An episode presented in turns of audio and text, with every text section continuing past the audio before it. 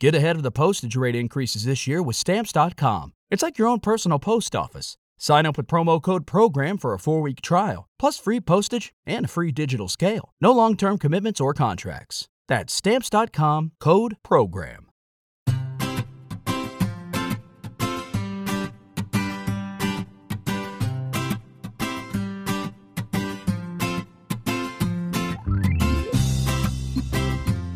Bienvenidos al capítulo 111 de Perspectiva, un podcast de Milcar FM donde analizamos cada semana todas las decisiones y estrategias de las empresas que nos rodean. En esta semana conoceremos la historia del mercado de San Miguel de Madrid, un ejemplo de cómo un negocio puede mimetizarse con una ciudad y evolucionar con ella. Si eres de los que les gusta estar informados, no lo dudes, sube el volumen y acompáñame. Yo soy David Isasi y hoy es 22 de octubre de 2018.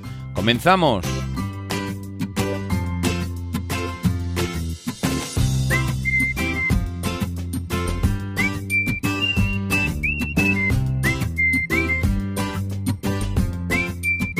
Muy buenas, ¿cómo estamos? Me imagino que perfecto, ya en pleno otoño, con un tiempo que es una auténtica locura. Este año se nos va a salir el agua por todos los sitios, pero eso no va a impedir que no estemos otra vez aquí al pie del cañón grabando un nuevo episodio de Perspectiva. Esta semana, además, eh, por si no fuera poco, eh, algo que no sé por qué, pero me parece que se está convirtiendo en rutina ya una píldora se convierte en la noticia de la semana.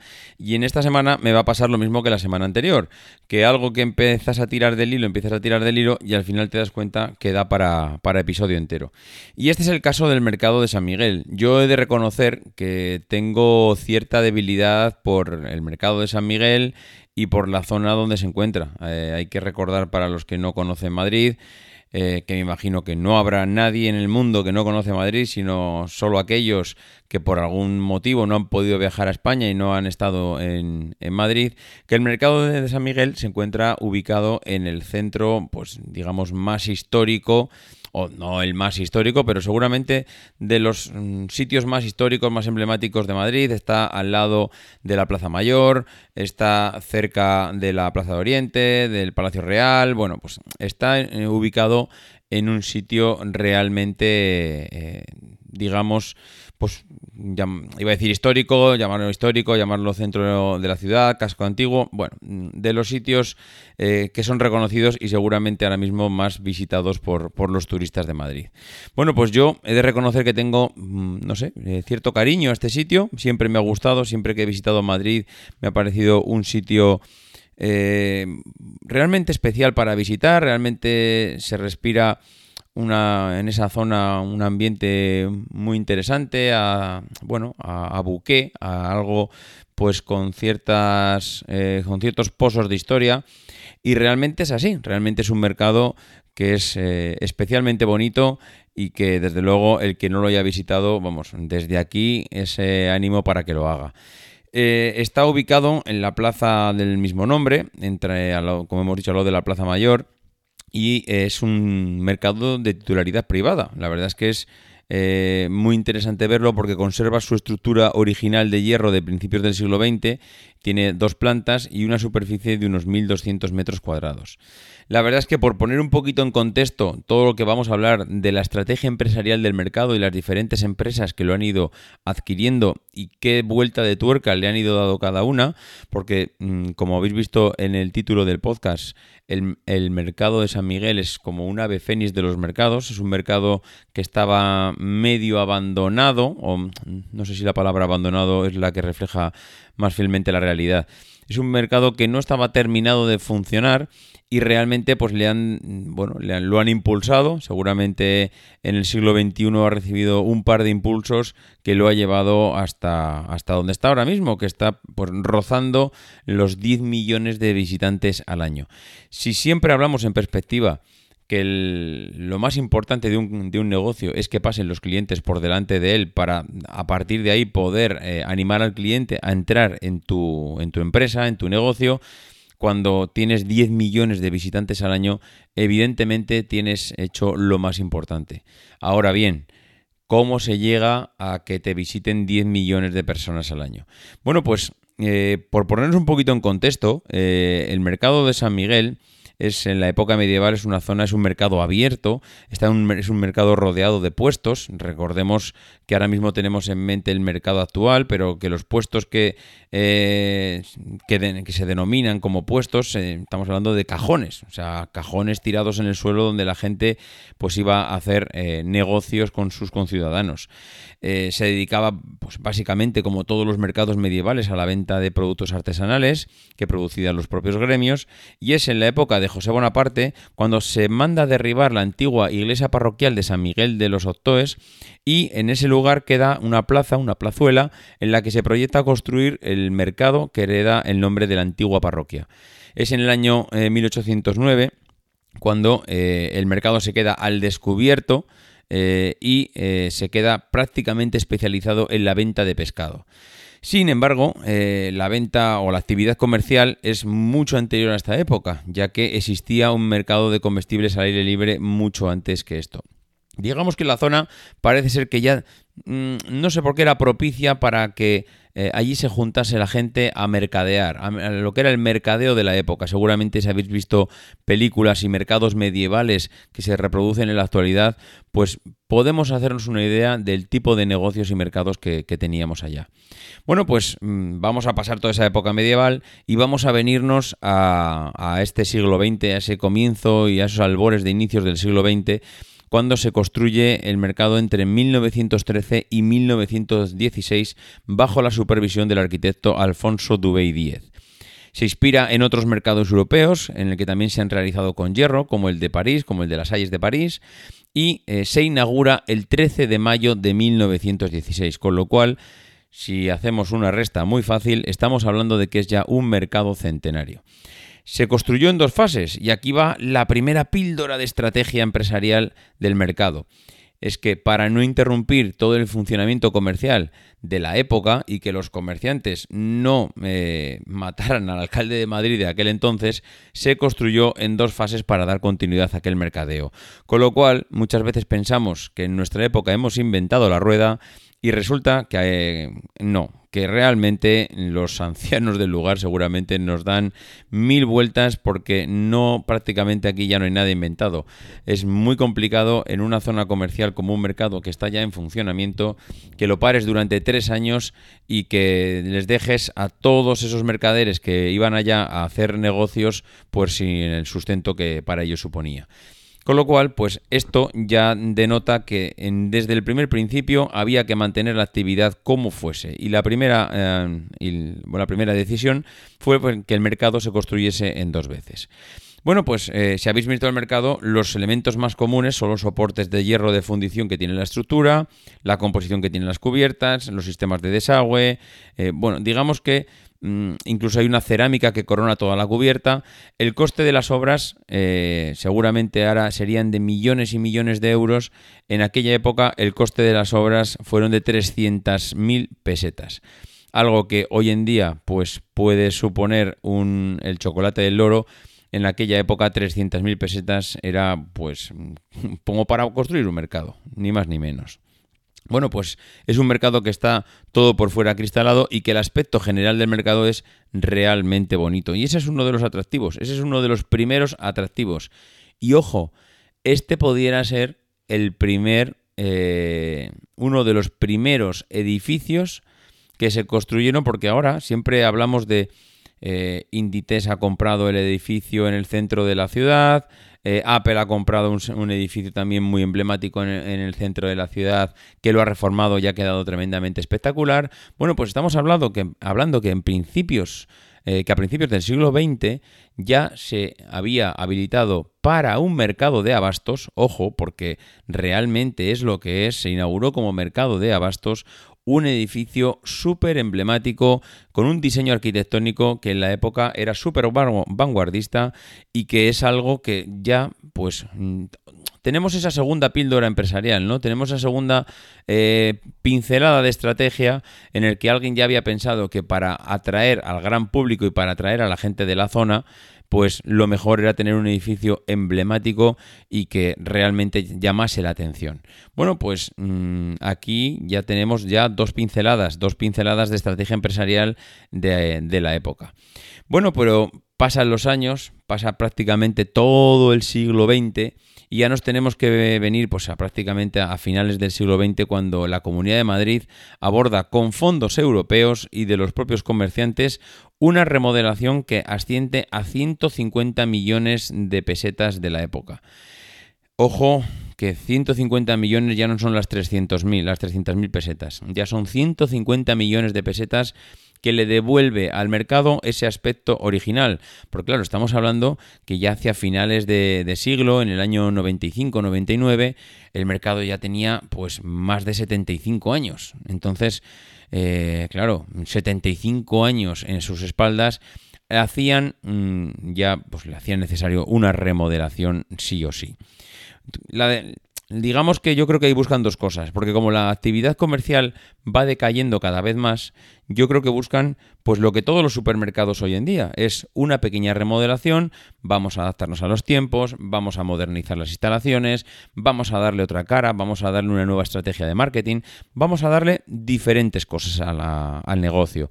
Bueno, pues seguramente es algo que el mercado mm, pues necesitaba, eh, llevaba ya mucho tiempo en funcionamiento y eh, gracias a los ayudos de, Europa y de los comerciantes, pues se invierte esa cantidad de dinero eh, porque los comerciantes ya lo veían imprescindible si querían competir con ya los supermercados y centros comerciales que a partir de finales de los, eh, de los 90 pues invadían ya Madrid por todas las esquinas y aquello si quería realmente ser competitivo pues necesitaba esa remodelación. Con lo cual eh, ya tenemos eh, a, a principios del siglo XXI un mercado remodelado.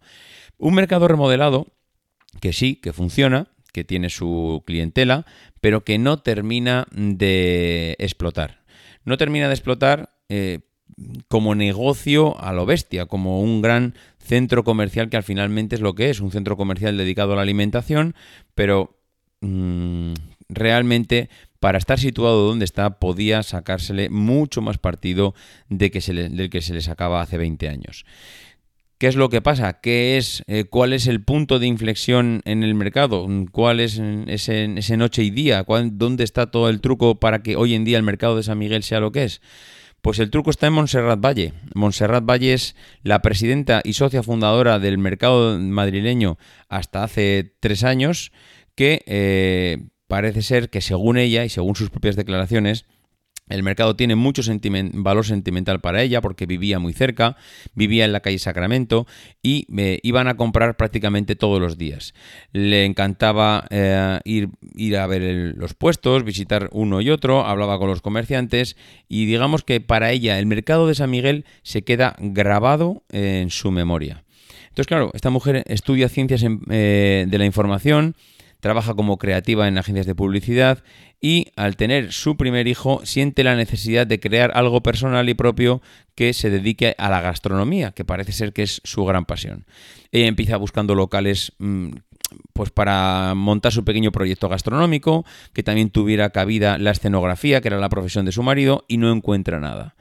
Hasta que un día, pues parece ser que le da por entrar en el mercado de San Miguel pues para recordar viejos tiempos eh, y se da cuenta que hay un puesto que se vende. Se vende el puesto y entonces en ese momento, flash, le viene esa idea a la cabeza de que ella lo que tiene que hacer es eh, comprar ese puesto y hacerse con todo el mercado. Claro, es un lugar emblemático en Madrid, es una joya de la arquitectura del hierro, está muy bien ubicado, con unas fachadas eh, realmente espectaculares. Era el escenario perfecto para montar allí un negocio. ¿Qué hace? Pues habla con los comerciantes, invierte todo, todo, todo lo que tiene en conseguir financiación, en conseguir eh, inversores y fue comprando puesto a puesto hasta que seis años más tarde compró el mercado entero.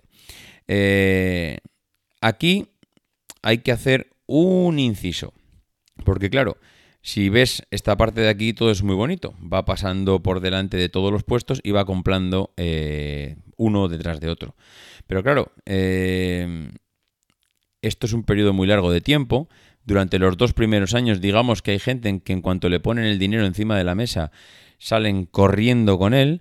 Pero hay gente que no, hay gente que quiere mantener su negocio, conoce el potencial de la zona, conoce el potencial del mercado y no vende en un primer momento. Digamos que durante los tres primeros años eh, adquiere el 65% de los puestos, pero eh, a partir de ahí, pues queda, el tema se queda un poco parado. Claro, si eres el inversor o en este caso Montserrat Valle, que era la que mm, capitaneaba todo el proyecto, y te encuentras que quieres implantar un proyecto nuevo que va a, eh, digamos, relanzar el mercado, pero que no te haces con el 100% de los puestos, con lo cual pues no vas a poder implantar el proyecto, pues tienes un problema, tienes un problema muy gordo, pero que solucionaron pues con, digamos, pues malas artes, como se suelen solucionar las cosas cuando ya se solucionan por la fuerza.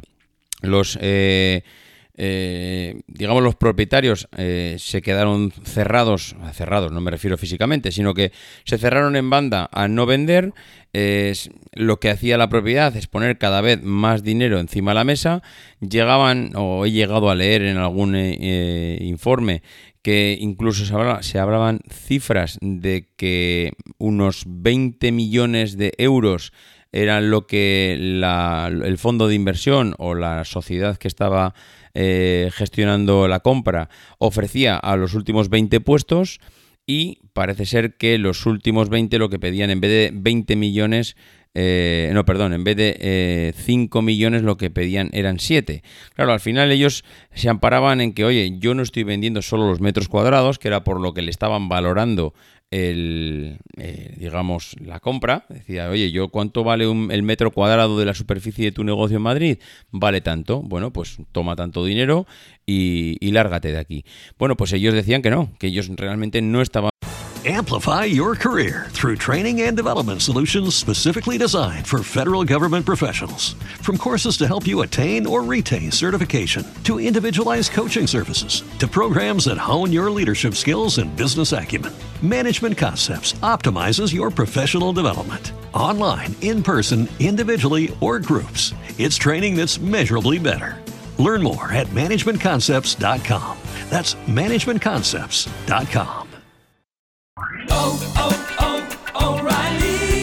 ¿Necesitas ayuda? En O'Reilly Auto Parts te ayudamos. ¿Necesitas algún consejo? Te aconsejamos. Nuestros profesionales en autopartes están siempre disponibles para ayudarte a encontrar lo que necesites. Excelente servicio al cliente es solo una de las ventajas que ofrece O'Reilly Auto Parts. Los profesionales en autopartes. Oh, oh, oh, Auto Parts vendiendo solo el suelo, estaban vendiendo el suelo y el negocio. Y al final, claro, pues parece que no, pero eh, pues ahí es cuando uno se, cuando se demuestra que cuando uno no está obligado a vender, pues tiene la sartén por el mango, que es lo que les pasaba a ellos. ¿Cómo se solucionó todo esto? Pues como decía antes, con una artimaña un tanto, eh, un tanto sucia, en cierto modo, y es que claro, ¿Qué hacía, ¿Qué hacía la sociedad cuando compraba un puesto? Pues lo hacía muy fácil. Cogía el puesto, lo compraba, lo cerraba y mes tras mes y año tras año, cada vez el mercado de San Miguel estaba con menos puestos abiertos. Llegó un momento en que visitar el mercado de San Miguel era como visitar pues el cementerio de tu pueblo, porque prácticamente no había vida eh, dentro del mercado. Claro, eso a los comerciantes que se estaban cerrando en banda en negociar les hacía muchísimo daño, porque claro, tú puedes eh, quedarte eh, todo el tiempo que tú quieras, puedes negarte a vender, pero si te están, eh, digamos, enterrando en vida, que era lo que le estaban haciendo a estos comerciantes, pues realmente te están forzando a tomar una decisión más pronto que tarde. Realmente es lo que tuvieron que hacer. Se vieron forzados a esto. Esa estrategia, que nuevamente es una de las estrategias más importantes que tomó esta mujer, Montserrat Valle, para eh, forzar a la venta a los comerciantes que todavía quedaban allá, es ir comprando todos los puestos que podía y a medida que iba comprando, en vez de implantar el nuevo modelo, lo cual me parece, por un, en cierto modo tiene sentido, ¿eh? implantar un modelo parcialmente en el en el mercado, pues es algo que seguramente mm, desde el punto de vista eh, más, más, empresarial, pues no tiene mucho sentido. O lo implanto al 100% o no lo, o no lo implanto. Entonces, claro, ellos, ellos fueron cerrando todos los puestos para dos cosas. Esperar a tener el 100% de, de la propiedad y forzar a los demás comerciantes a marcharse porque no había actividad. Evidentemente los turistas y la gente del barrio, cuando ya mm, vas a un supermercado o un mercado donde apenas puedes comprar el 10-20% de tu cesta de la compra, pues lo que haces es no ir, porque es que al final te está obligando a ir a diferentes sitios a la vez y eso es lo que no quieres. Bueno, pues ese es el inciso que quería hacer en, digamos, en toda esa fase de compra de Montserrat Valle del mercado de San Miguel, que tuvieron que utilizar una estrategia un poquito sucia, entre comillas, para poder forzar a los eh, comerciantes a marcharse.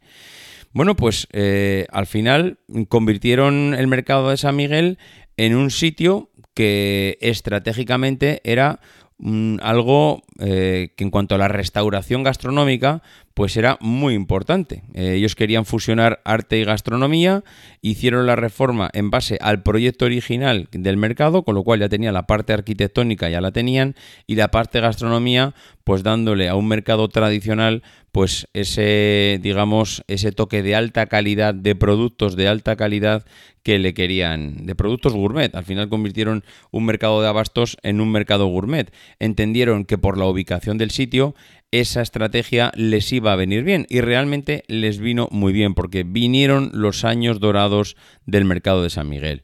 Al final esa selección de productos eh, fue seguramente la clave eh, para relanzar el mercado. Al final podías encontrar todo lo necesario para llenar la cesta de la compra con unos productos de una altísima calidad y de la mejor gastronomía.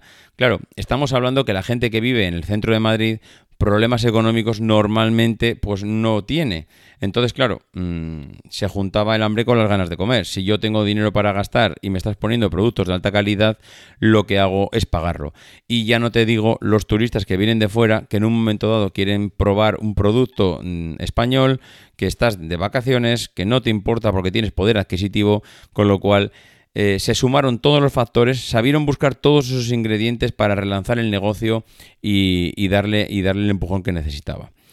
Eh, en su segundo aniversario ya superó todas las expectativas, ya que prácticamente pasaron a visitar 4 millones de personas hace, estamos hablando de hace ya pues 10 años, más de 10 años, que visiten un negocio más de 4 millones de personas ya era, vamos, un, un éxito total. Eh, la gente del barrio, además pues se sentía súper orgullosa de, tener el mercado allí con, no sé, con un aspecto tan bonito y que fuese tan emblemático, con lo cual se salían ganando todos.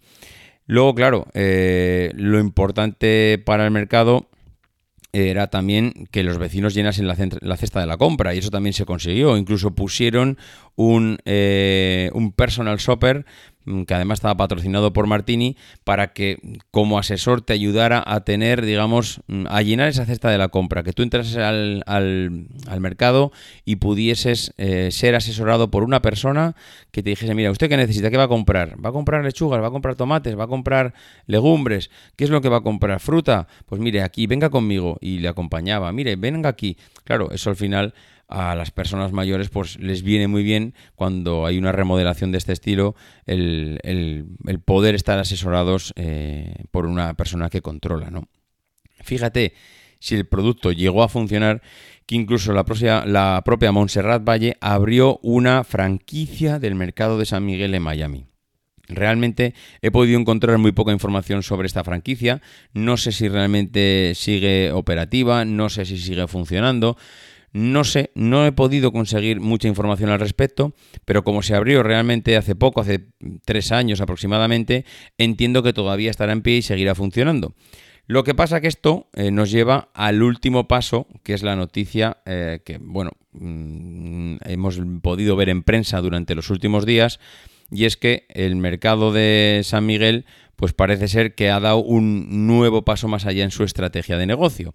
Ya sabéis que en julio del año 2017, del año pasado, el fondo de inversión Redecco se hizo, creo que es un fondo de inversión holandés, se hizo con la propiedad. Montserrat Valle vendió el, eh, digamos, el mercado, vendió la propiedad del mercado a este fondo de inversión holandés y eh, parece ser que había una nueva estrategia de fondo, porque al final mm, ¿Qué fondo de inversión viene a comprar un mercado en, su punta de lanza cuando realmente hay poco más que rascar? Bueno, pues parece ser que sí que había que rascar. Había que rascar un nuevo eh, objetivo para este fondo de inversión y es ganar eficiencias. ¿Qué es ganar eficiencias? Pues eh, ganar eficiencias para ellos es buscar la manera de, bueno, de tapar esos huecos donde el mercado todavía no tiene afluencias. Es decir, eh, cuando bueno, cuando, iba a decir cuando lo compran, que lo compran por la friolera de 70 millones de euros, mm, ojo, estamos hablando de una cantidad ya, fijaros de la primera cifra que hemos pasado a esta que tenemos ahora, eh, se trata de una operación sin precedentes, tenéis que tener en cuenta cada uno de los 1.200 metros cuadrados que, eh, que tiene el edificio se vendieron por casi eh, 60.000 euros y ahora la venta ha sido 70 millones de euros. Bueno, pues eh, el director, el director de Redesco, eh, Israel Casanova, le quitaba importancia a esto porque, porque comentaba que, oye, si tú miras cuánto vale el metro cuadrado del retail en el centro de Madrid, en una planta baja, te das cuenta que hombre, es una cifra muy importante a día de hoy, pero que tampoco es escandalosa, que se están pagando en el centro de Madrid auténticas locuras por eh, posicionar los negocios y ya lo sabemos aquí que lo hemos comentado en varias ocasiones. Y si encima pones encima de la mesa que hay una afluencia de 10 millones de visitantes el año pasado, pues hombre, eh, realmente no sé si habrá muchas empresas que puedan decir que tienen una, afluencia de 10 millones de personas. Bueno, pertenecía... Eh, eh, pertenecía al 100% de Montserrat Valle y a día de hoy pues ya pertenece al 0% a Montserrat y depende a Redezco, que es el nuevo propietario. Bueno, pues eh, el mercado de San Miguel se ha convertido en uno de los lugares más visitados del centro de Madrid, creo que junto con el Santiago Bernabéu o el Museo del Prado, yo creo que será de los sitios donde más turistas acuden a visitarlo, donde están todas las guías turísticas, donde ha cogido un eh, renombre súper importante y para esta empresa, para este fondo de inversión, todavía eh, le queda algo que no se ha conseguido, que es si el mercado tiene mm, horarios pico, también tiene horarios valle. ¿Dónde le ve el fondo de inversión esa, digamos, mm, ese beneficio que todavía no se, ha, no se ha conseguido? Pues lo ve en todas esas zonas valle donde el mercado baja la afluencia, ellos quieren llenarlas también de gente. Es la posibilidad de mejora que le ven ellos mismo al mercado. ¿Cómo? ¿Con qué estrategia lo van a hacer? Bueno, pues ya lo han hecho. Han dado un nuevo salto eh, en la calidad. Hemos pasado de tener un mercado que se podía denominar gourmet, un mercado de productos de alta calidad, y ahora han dado el salto a productos eh, premium. Digamos que vamos a tener el top del top del top y ellos incluso están hablando de inquilinos, gente que ha alquilado los negocios de 5 estrellas Michelin. Los nuevos propietarios van a apostar por los pesos pesados de la cocina de, la estrella Michelin, van a meter a, bueno, van a meter, ya está hecho ya, vamos, a Jordi Roca, que es el, el seller de Can Roca, tiene ya un puesto de helados artesanos, Rodrigo de la Calle, eh, el invernadero, de paella, Ricardo Sanz Kabuki, que es otro de los emblemáticos de productos japoneses, el mexicano Roberto Ruiz de tacos y margaritas. Bueno, pues eh, a estas cinco incorporaciones se suma la llegada también de la firma de Arzábal, que es... Eh, bueno, las dos barras que tiene el mercado, pues esa firma madrileña que tanto éxito y tanto prestigio ha cogido en Madrid, es un referente en el taberneo de Madrid, y Álvaro Castellanos, que era que es el, uno de los responsables, decía que claro, era la primera vez que la compañía entraba en un mercado que reconocen que ha sido complicado adaptar su mm, digamos sus bares, sus tabernas a un mercado, pero la verdad es que ahora parece ser que está funcionando bastante bien. Eh, mm, digamos que está muy controlado las competencias dentro del recinto, hay que intentar pues no matarse unos entre otros. Y eh, ellos entienden que haya dos barras, pero también entiende que la sinergia que se genera entre ellos pues eh, está muy bien y está todo muy segmentado para evitar la canibalización. Eh, más gente que ha ido allí, pues Ahumados Domínguez, una pionera en España del ahumado de salmón con más de 60 años de historia.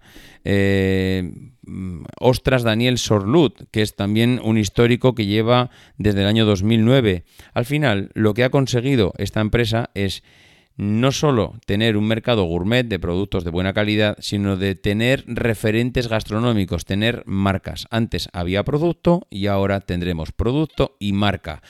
Y al final ya sabemos lo que pasa con las marcas, que nos volvemos locos y que me lo digan a mí por comprar productos de marca y al final pues eso vale un dinero. Y el dinero ahora mismo, pues eh, hemos vuelto a otra época donde parece ser que sobra por todas las esquinas. Eh, hay una otra vez efervescencia por, los, por la inversión.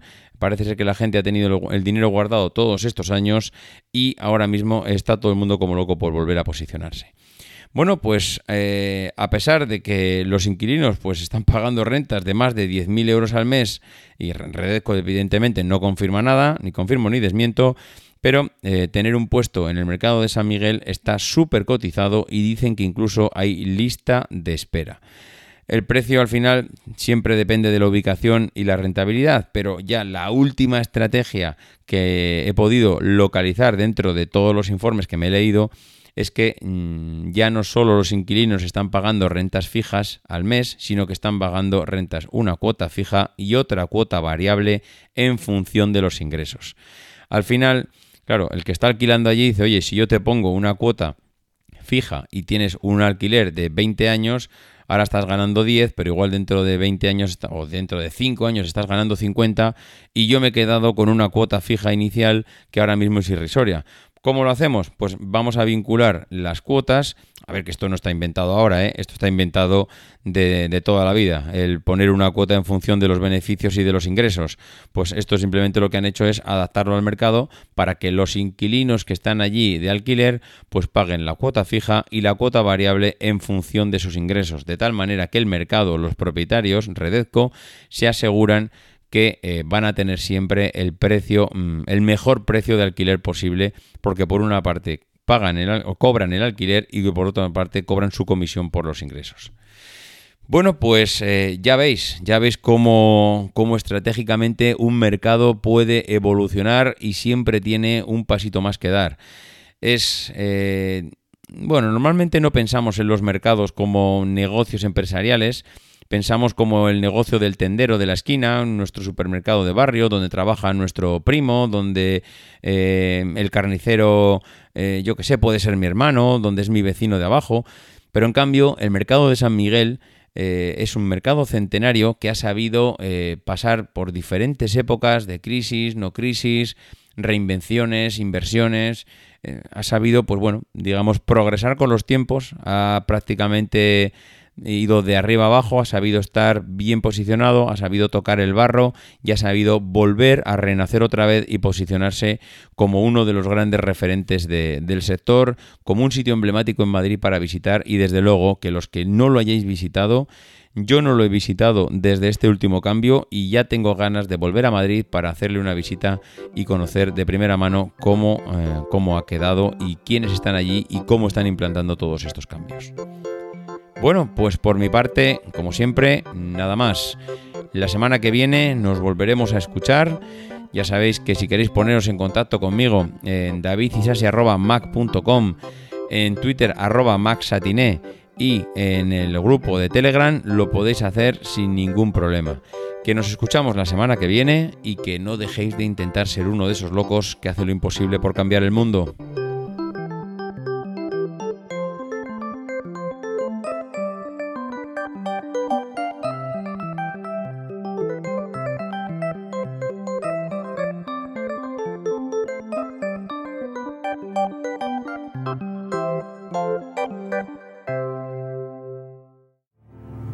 Because the people who are crazy enough to think they can change the world are the ones who do.